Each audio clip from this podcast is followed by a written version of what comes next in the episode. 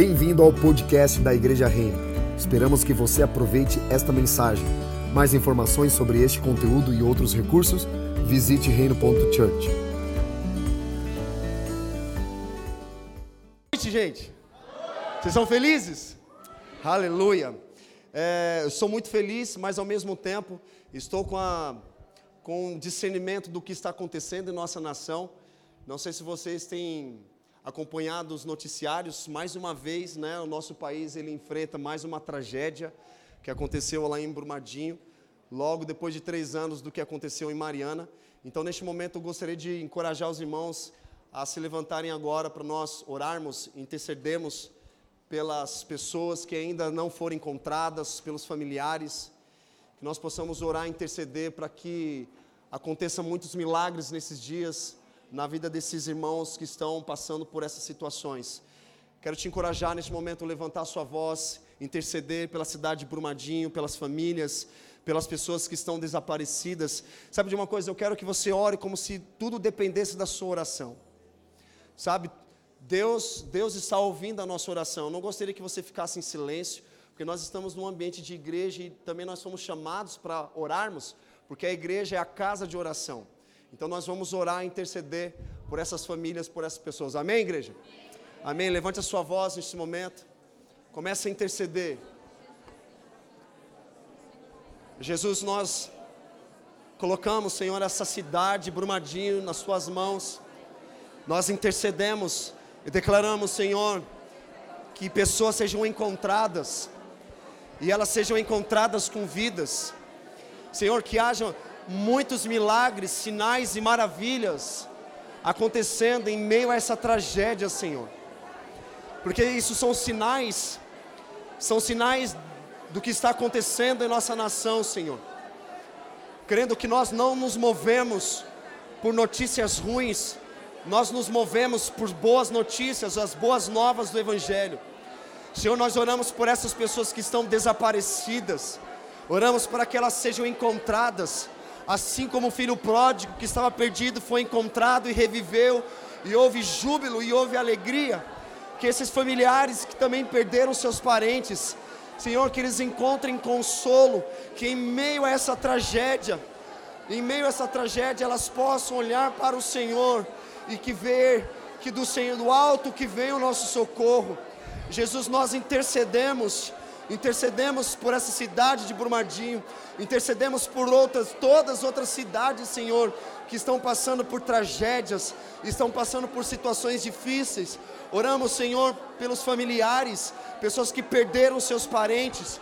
Oramos também para que haja um levantar da igreja no Brasil, Senhor, para manifestar o teu reino, para que a tua igreja se levante em meio a esse caos, para que traga ordem, ordem em meio ao caos, que encha com vida aquilo que está vazio. Nós declaramos o teu reino, Senhor. Venha a nós o teu reino, seja feita a tua vontade. E a tua palavra diz que a oração de um justo pode muito em seus efeitos. E nós declaramos, Senhor, que haja que haja pessoas encontradas nesse lugar. Que haja, Senhor, milagres que pessoas possam testemunhar e dar toda a honra, toda a glória a ti não pela tragédia, mas pelos encontros divinos que elas terão, Senhor. Em nome de Jesus. Em nome de Jesus. Aleluia. Aleluia. Aleluia. Aleluia. Obrigado, Jesus. Obrigado, Senhor. Isso que está acontecendo no nosso tempo é simplesmente para nos despertar para algo muito maior, sabe? Deus ele não se move, Deus não causa tragédias. Algumas pessoas acreditam que Deus causa tragédias para chamar a atenção das pessoas. Não, mesmo. Deus não se move por notícias ruins. Deus se move por notícias boas. É disso que o evangelho se trata, de boas notícias. E nós estamos ouvindo boas notícias em meio a esse caos, que é quando o evangelho está avançando, há um crescimento numérico da igreja, mas também há um crescimento de qualidade da igreja e há também uma expansão ministerial e também há um avanço, um avanço missionário. Este é o tempo de nós nos levantarmos. Esse tempo, esse tempo já chegou, meu irmão. Esse tempo é o tempo da nossa geração, para nós manifestarmos o reino de Deus. Amém? Glória a Deus. Aplauda Jesus.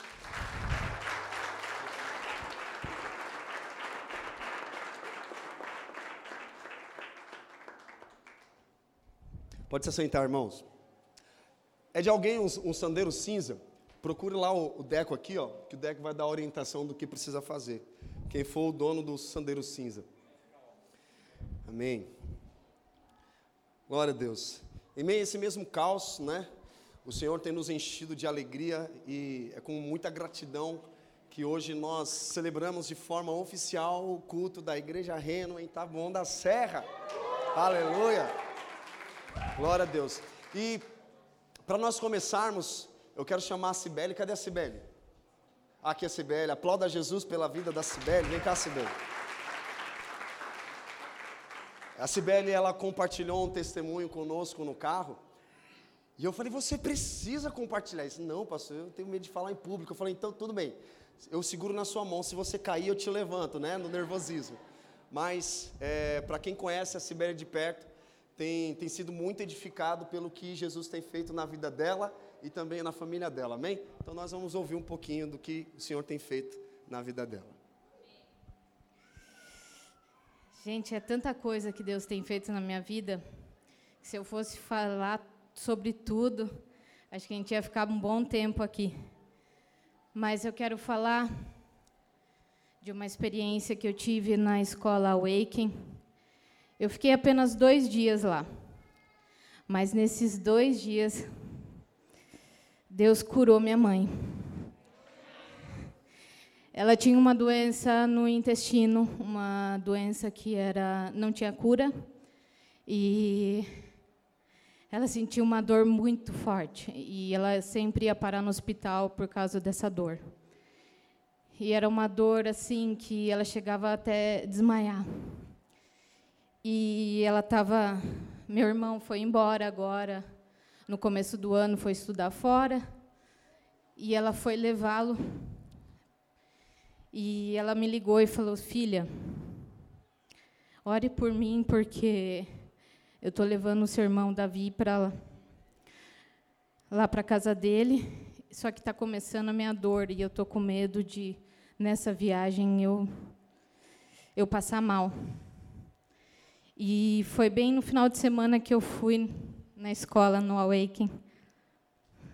E enquanto eu estava lá orando, depois da palavra que, o, que Deus deu para o Robert falar, Deus me deu uma, uma revelação, me mostrou Jesus tirando tudo de ruim do intestino da minha mãe, tirando tudo, tirando tudo, e eu chorando, e eu agradecendo, não conseguia nem falar. E aí, depois de muito tempo, ele me mostrando tirando tudo de ruim do intestino de, dela. Ele colocou a mão sobre ela. Aí eu só vi uma luz, mas uma luz tão forte, brilhante, assim, branca, vum. E eu acordei assim. Aí no outro dia, só agradeci, só agradeci. Aí no outro dia à noite, no domingo que eu voltei de lá, eu liguei para minha mãe. Falei: "Mãe, como é que você está?" Ela falou: estou bem, filha, não sei o que tem. Então, graças a Deus, estou sem dor. Eu falei assim: então, mãe, você está curada. Deus me mostrou, Ele curou você. E ela falou: eu creio. E recebeu. E desde então ela não sente mais nenhuma dor. Falei para ela: pode ir no médico vai lá e faz todos os exames que não vai dar nada. E eu agradeço a Deus por isso e por muitas outras coisas que Ele tem feito na minha vida. Obrigada.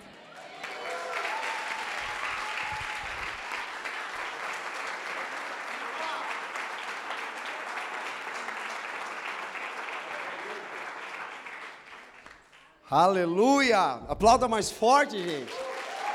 Glória a Deus. É. Eu lembro que entre janeiro e fevereiro nós estávamos ministrando uma palavra que veio nos acompanhando durante muito tempo, falando que João Batista ele estava na prisão e João Batista ouviu falar dos feitos de Cristo, né? E que feitos eram esses? Jesus estava curando, né? Os cegos estavam vendo, os surdos estavam ouvindo, os coxos estavam andando, os mortos estavam sendo ressuscitados. Era isso que João Batista estava ouvindo. E aí, só que ele ficou duvidando se Jesus era o Cristo mesmo ou deveriam esperar outro. Onde ele estava? Na prisão. Ele imediatamente ele transformou algo na vida dele em uma doutrina, porque ele lembrou Isaías 61, que o Espírito do Senhor Deus está sobre mim, ele me ungiu para evangelizar os pobres, curar os enfermos, restaurar aqueles que estão com o coração é, entristecidos e libertar os presos. E ele estava onde? Na prisão.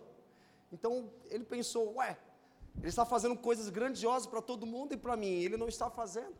É quando nós começamos a transformar as nossas experiências em doutrina e concluímos que Deus não está se manifestando mais em nosso meio, mas Ele continua se manifestando. Temos visto pessoas sendo curadas de, de visão, de surdez. Minha mãe aqui, né, mãe? Gente, para quem não conhece, aqui minha mãe foi curada da perna. Estava com uma ferida na perna, Jesus curou ela, foi orar. Você quer falar? Então vem falar, mãe.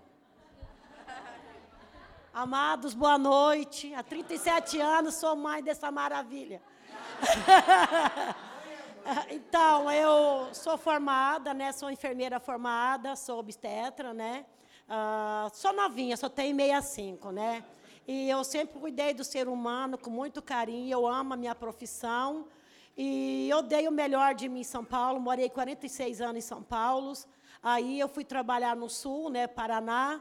E chegando lá, uh, fui, me aposentei, tenho minha casinha, graças a Deus. E eu tenho umas gramas no meu quintal, eu crio 27 lebres, 14 gatos, né? e eu cortando a grama, uma formiga me picou. Aí eu passei o pé no outro, falei, nossa, que mordida mais doída. Doeu na alma aquela, aquela picada da formiga. Nisso, terminei tomando 40 cefaloxina de 2 gramas, 17 bezetacil, gastei mais ou menos mil reais em pomadas e outras medicação. E eu comecei a entrar em desespero, engordei 20 quilos, né? E eu fui parar no, no, no, no, vascular, ele falou, ele me chama de Amada lá na minha cidade. 3 mil habitantes, todo mundo me conhece.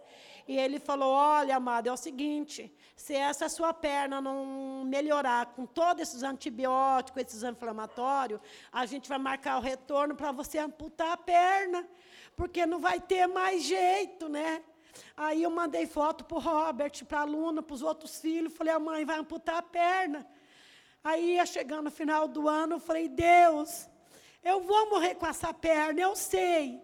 Mas me dá esse presente. Cuidei tanto do ser humano, né? E eu morrer com a perna amputada, isso não faz parte do meu dia, não faz parte da minha vida, não faz parte do meu destino.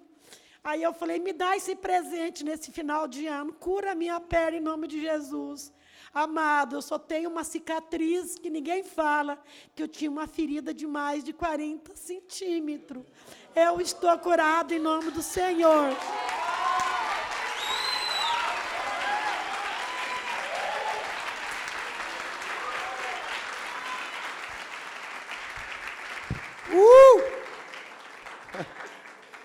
É para isso, é, é, é, são essas coisas que nós nos alimentamos. Nós estamos olhando para aquilo que Jesus está fazendo.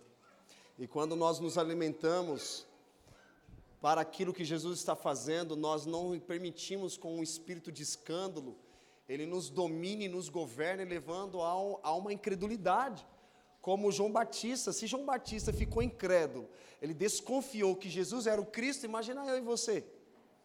Ele tirou os olhos de Cristo. Você é o Cristo ou nós devemos esperar outro?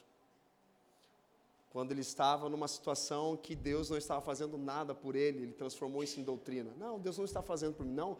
E aí Jesus responde: Olha, os cegos estão vendo, os surdos estão ouvindo, os coxos estão andando e os mortos estão sendo ressuscitados.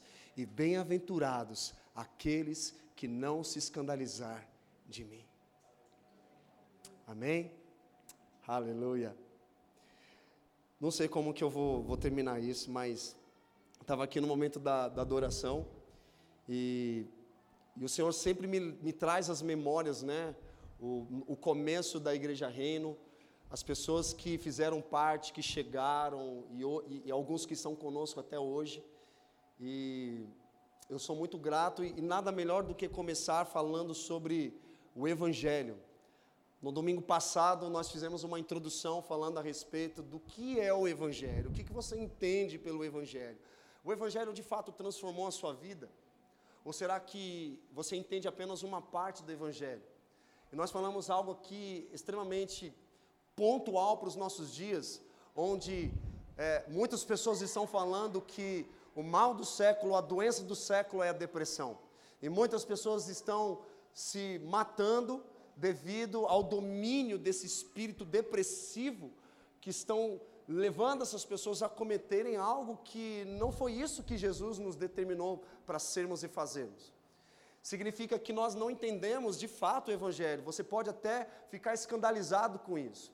Quantos amigos que eu conheço que entraram num período de depressão e se mataram? Você via a pessoa antes alegre, sorridente, e de repente ela entrou num estado praticamente vegetativo, emocionalmente, fisicamente, socialmente e espiritualmente, que levou ela a cometer esse ato que, na verdade, o ato exterior é porque no interior já havia sido cometido. Porque não é o que, o que vem de fora que contamina o homem, mas é o que sai de dentro do homem é o que o contamina. E você pode ficar até um pouco escandalizado em entender, por exemplo, até muitos pastores hoje em dia estão se matando, cara. Será que de fato o evangelho faz sentido para esses homens? Será que de fato o evangelho faz sentido para a nossa vida? Ou será que ainda nós não entendemos o que de fato é o evangelho? Ou nós nunca tivemos um encontro de fato com Cristo? Nós temos duas figuras que nós conhecemos muito bem, Judas Iscariotes e Pedro. Dois homens que haviam cometido pecado contra o Messias. Só que um não soube lidar, porque havia motivações internas do coração dele que levava ele a impedir com que Jesus transformasse o coração dele. Para ele o evangelho só interessava uma parte e não um todo. Para ele, o que interessava mais no Evangelho eram as recompensas, os benefícios. É por isso que nós começamos a falar. Perguntamos quantos aqui são abençoados, todo mundo levanta a mão. Significa que quando você é abençoado, Deus está provando o seu coração. A bênção de Deus não é quando você ganha algo, é quando, quando você é provado em algo. Porque nós temos esse hábito de dizer, cara, Deus me abençoou, ganhei um carro. Deus me abençoou com uma família. Deus me abençoou com uma casa. Deus me abençoou, usou a vida do irmão lá e, e me deu uma oferta. Amém, eu creio nisso. Mas toda, todas as coisas que vêm nas tuas mãos, significa que Deus está provando o seu coração. Amém? Vocês estão aqui? Deus está provando o nosso coração. E sempre quando Ele nos abençoa, Ele está provando o nosso coração, mas também Ele está tirando algo de nós. Será que nós estamos de fato entendendo o Evangelho em toda a sua plenitude? Ou ele só faz sentido uma parte da nossa vida? Será que ele só faz sentido na minha área financeira? Será que ele só faz sentido na minha área familiar? Na verdade, o Evangelho é o Evangelho todo para o homem todo. O evangelho ele é sabedoria dos céus e poder e demonstração de espírito. Cremos nos sinais, milagres, maravilhas, cremos tudo no que o evangelho fala. Até na capa da Bíblia nós cremos. Está escrito Bíblia Sagrada, eu creio na capa da Bíblia. Eu creio até na capa. E quando o evangelho, o evangelho não é uma boa sugestão, nós falamos um pouco domingo sobre isso. O evangelho ele é uma boa notícia. Repete comigo, boa notícia. boa notícia. O evangelho é uma boa notícia. Ele não é uma sugestão apenas para vocês. Você quer aceitar Cristo ou não? Ah, cara, se for para ter benefícios, eu quero. Ele vai me abençoar, ele vai me prosperar, ele vai me curar. Ah, então esse evangelho eu quero. O evangelho dos benefícios. E também o Evangelho, ele é uma boa notícia que fomos resgatados e salvos, mas salvos do quê? Resgatado do quê? Sabe do quê? Da ira de Deus. É muito cômodo nós falarmos que Deus é amor, e de fato Ele é amor, é uma parte do Evangelho. Ele é amor. Mas Deus também está irado comigo e com você. Deus está irado com a humanidade. Deus está irado porque o homem, ele simplesmente virou as costas para a vontade divina. E é por isso que nós hoje, nosso dia a dia, nós convivemos com decadência humana, convivemos com sofrimento, vivemos com dor, vivemos com doenças, enfermidades, Vivemos com envelhecimento. Quantos aqui querem envelhecer? Ninguém quer envelhecer. Nós vivemos com, com a morte física. Isso são frutos da decadência humana. Mas sabe de uma coisa? A boa notícia é que sobre o que Jesus Cristo fez para resgatar o nosso relacionamento com o Pai. O Evangelho significa aquilo que Jesus fez para nos resgatar e voltarmos a um relacionamento da criatura com o Criador. É por isso que chegará um tempo, existe um reino que já é agora, mas também existe o reino que está por vir. O reino que já é agora, Jesus ele manifestou, meu irmão. E, a primeira, e o primeiro propósito da vinda de Cristo foi salvar o homem do pecado, o homem da degradação humana.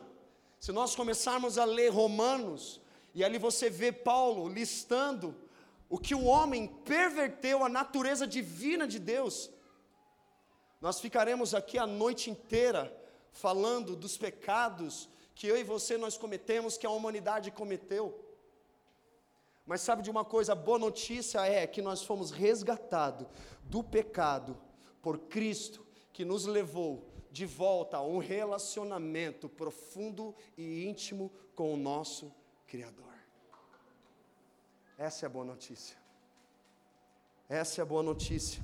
Nós estávamos psicologicamente separados de nós mesmos. Nós estávamos socialmente separados um do outro. Nós estávamos fisicamente separados da natureza humana. O Evangelho não são resultados, não são os resultados do Evangelho, mas sabemos que a verdadeira fé, ela nos conduz às boas obras. Todos aqueles que creem que Jesus é Senhor e Salvador, que foram resgatados por um alto preço, com sangue precioso.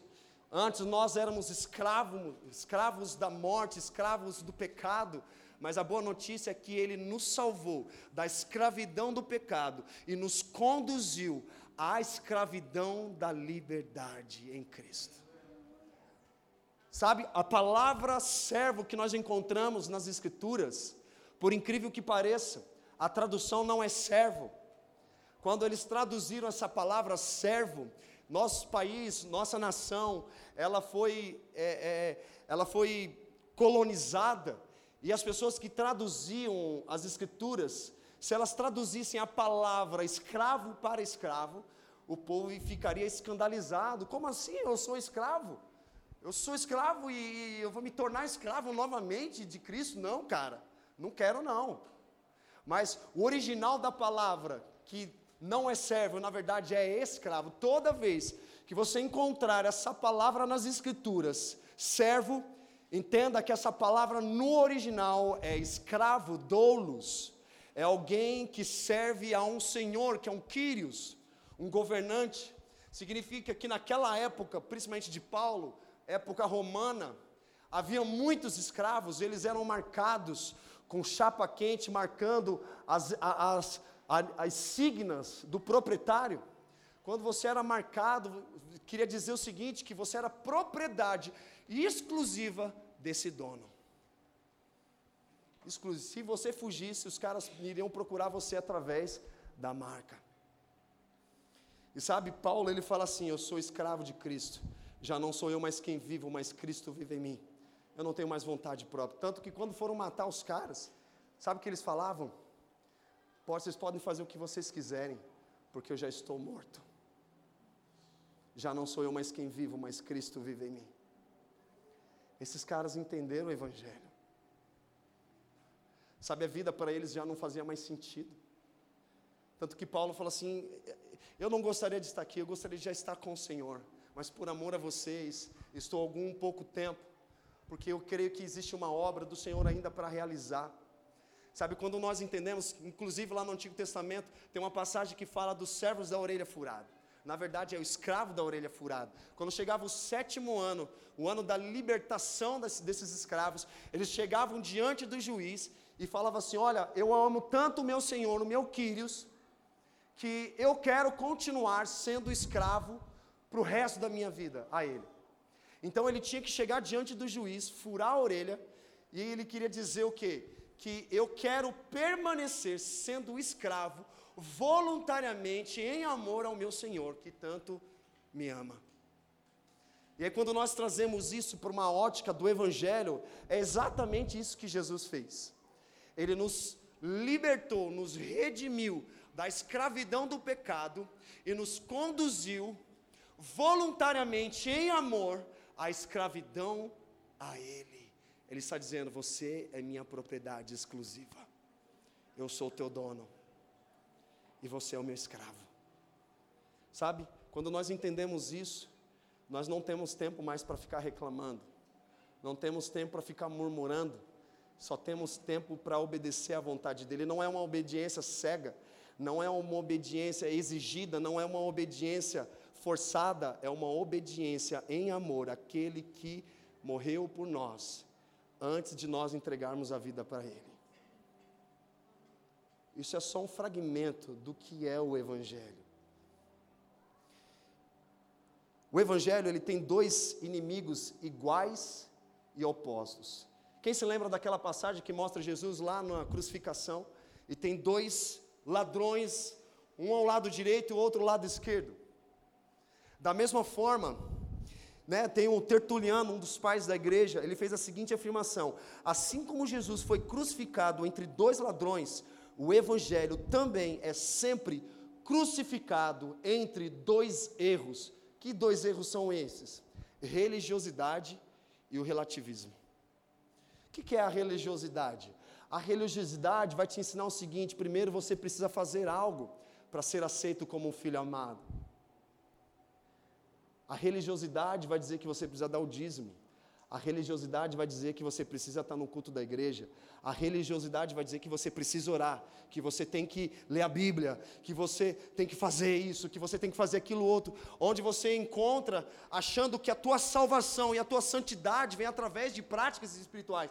Se você não fazer, você não é salvo e você não é santo. Mas se você fizer, você é santo, você é salvo. Isso é religiosidade. Isso é o que nós chamamos também de legalismo. Eu tenho que fazer alguma coisa para ser salvo ou para ser santo, quando na verdade o Evangelho de Cristo ensina que primeiro nós somos aceitos como um filho amado, logo nós obedecemos em amor a Ele. E nesse tempo nós estamos vivendo nesses dois, nesses dois eixos. O evangelho ele é central ele não pende para a religiosidade, também não pende para o relativismo. E o legalismo, ele afirma que para sermos salvos, precisamos ter uma vida santa e moralmente boa. E o relativismo prega que, como já somos salvos, não precisamos ter uma vida santa e moralmente boa. É como, por exemplo, ah, já que Jesus Cristo morreu na cruz por mim, então se é, se é que Ele existe, então eu já sou salvo, então eu posso continuar vivendo da minha vida como eu quero. Sabe, é comum a gente encontrar na rua as pessoas que falam assim: ah, eu estou desviado, mas eu desci as águas.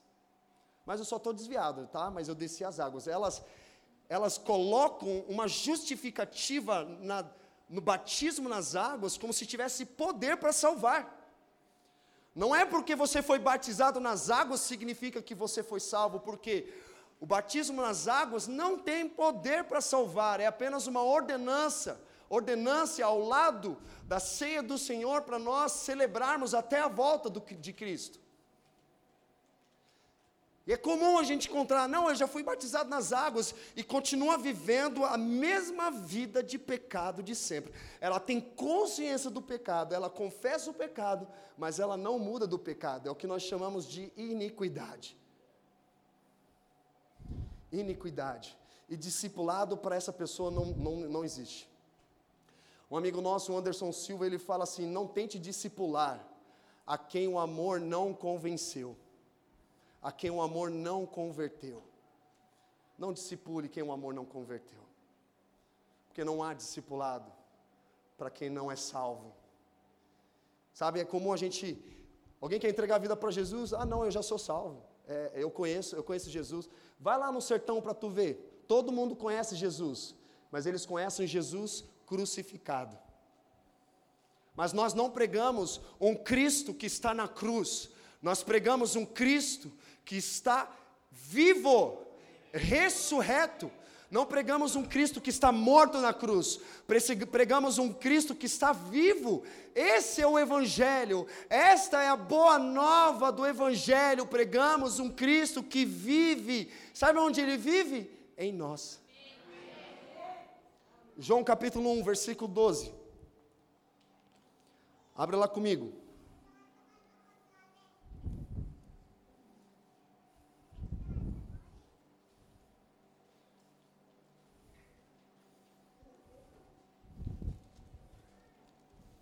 Estou sentindo um vento impetuoso aqui, atrás de mim, que repartiu as línguas como de fogo e encheu todo lugar. Aleluia. João capítulo 1, versículo 12, ele diz assim: Mas a todos quantos o receberam, deu-lhes o poder de serem feitos filhos de Deus. Repete comigo: filhos de Deus a saber aos que creem no seu nome, os quais não nasceram do sangue, nem da vontade da carne, nem da vontade do homem, mas de Deus. E o Verbo se fez carne e habitou, repete comigo: habitou. Entre nós, cheio de graça e de verdade, vimos a sua glória, glória como do unigênito do Pai. Sabe de uma coisa? Nem todos são filhos de Deus, nem todos que cantam aquela música do Roberto Carlos, que fala de Jesus, de Filho de Deus, e que ah, conhece. Não, não conhece Jesus. Não conhece. Conhece o Jesus histórico, o Jesus que as mídias colocam, que a, a cultura coloca hoje em dia, que a modernidade coloca, mas não conhece de fato o Messias. Porque se nós conhecemos o Messias, toda a nossa vida ela é totalmente transformada. E aqui esse versículo, essa passagem, no original, essa palavra filhos de Deus, todos aqueles que receberam e creram são feitos filhos de Deus. Essa palavra filhos no original significa teknon. Repete comigo, teknon. Que significa filhos recém-nascidos, aqueles que acabaram de nascer no evangelho. Então, quando você, de fato, você entregou a sua vida ao Senhor Jesus, você fez aquela oração de pecador, Senhor, escreve meu nome no, no livro da vida e tal, e, e eu, eu, prometo ser uma pessoa melhor, cara, isso, isso é um evangelho raso, e para mim também não é um evangelho, porque novamente você está se colocando no centro, no centro da sua vontade. Não, Senhor, eu prometo melhorar, eu prometo. Não, cara. Quando nós cantamos aquela música, Senhor, me ajude a melhorar, cara, Ele não veio para melhorar a sua vida. Ele não veio para fazer você feliz. Por mais que a alegria do Senhor é a nossa força, o coração alegre formoseia o rosto, Davi diz: Senhor, de todas as coisas não tire a alegria do meu coração, Ele não veio para fazer você feliz. Ele não veio para melhorar a sua vida, sabe por que ele veio? Ele veio para estragar você.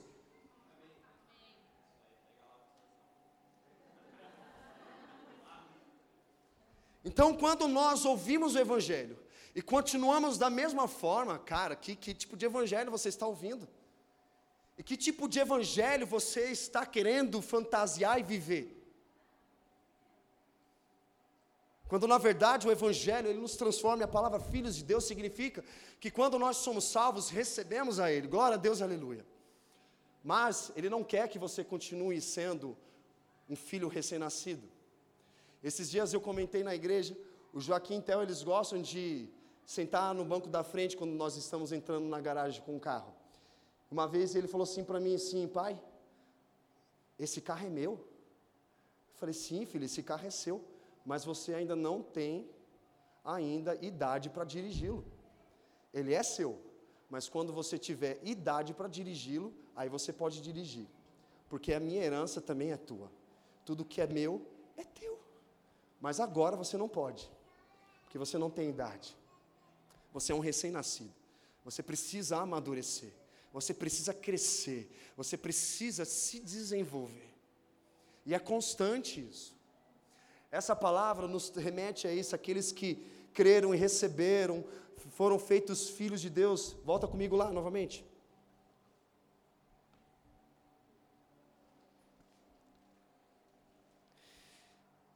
Versículo 13: Os quais não nasceram do sangue, nem da vontade da carne, nem da vontade do homem, mas de Deus. Outra coisa, a filiação divina, ela não é passada de uma pessoa para outra. Não é porque minha mãe é crente que eu serei crente, não é porque eu sou pastor que os meus filhos serão crentes. Não há como passar uma filiação divina para alguém. Não é por sangue nem da vontade do homem, mas aqui ele está dizendo que os quais não nasceram do sangue, nem da vontade da carne, nem da vontade do homem, mas de Deus. E o Verbo se fez carne. E essa palavra, o Verbo se fez carne e habitou entre nós nós precisaríamos um pouco mais de tempo, um outro dia, para falarmos sobre o tabernáculo. Essa palavra habitou entre nós significa que, no original é esquinum, que fala tabernaculou, ele fez um tabernáculo, ele fez uma morada dentro de nós. Para entender isso, nós precisamos entender sobre o tabernáculo. Tabernáculo de Moisés e o tabernáculo de Davi. E ali a gente percebe que ali era a habitação de Deus. Havia o Santíssimo Lugar onde havia a Arca da Aliança, e dentro da Arca da Aliança haviam elementos que representavam elementos celestiais na terra. Eles tinham ali o cajado de Araão que floresceu, tinha ali o maná que Deus sustentou eles durante o deserto. Havia também a, a, as leis, os mandamentos. E ali havia os querubins, havia a presença de Deus habitava naquele lugar. E quando ele usa a palavra habitou entre nós, significa que ele fez uma um santíssimo lugar dentro de nós. Ele tabernaculou, ele fez uma tenda dentro do nosso coração. É para todos? Não. Mas está disponível para todos. Todos aqueles que creem e o recebem, recebem o poder de serem feitos filhos de Deus.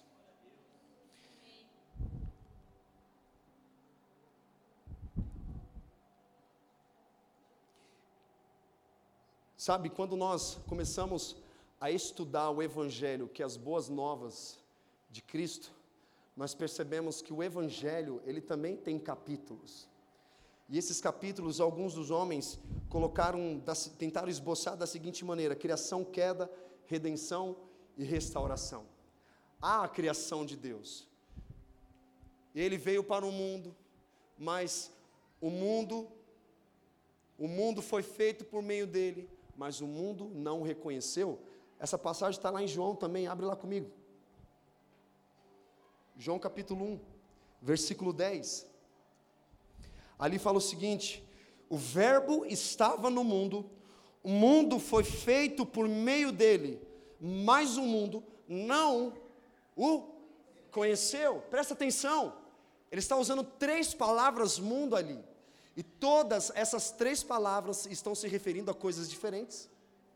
Quando ele diz o Verbo estava no mundo, ele está se referindo a um lugar físico, a uma, um lugar geográfico, a uma localização. O Verbo estava no mundo. Quem era o Verbo? Cristo.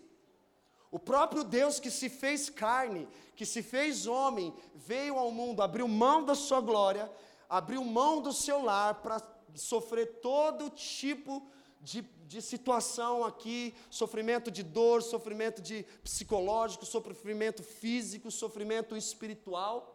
Ele abriu mão da sua glória, abriu mão do seu lar para viver como homem. E aqui diz: o Verbo estava no mundo. Olha só que vírgula, ele diz o seguinte: mas o mundo, o mundo foi feito por meio dele. Esse mundo não se refere a um lugar geográfico. Esse mundo se refere à matéria. O mundo foi feito por meio de Cristo.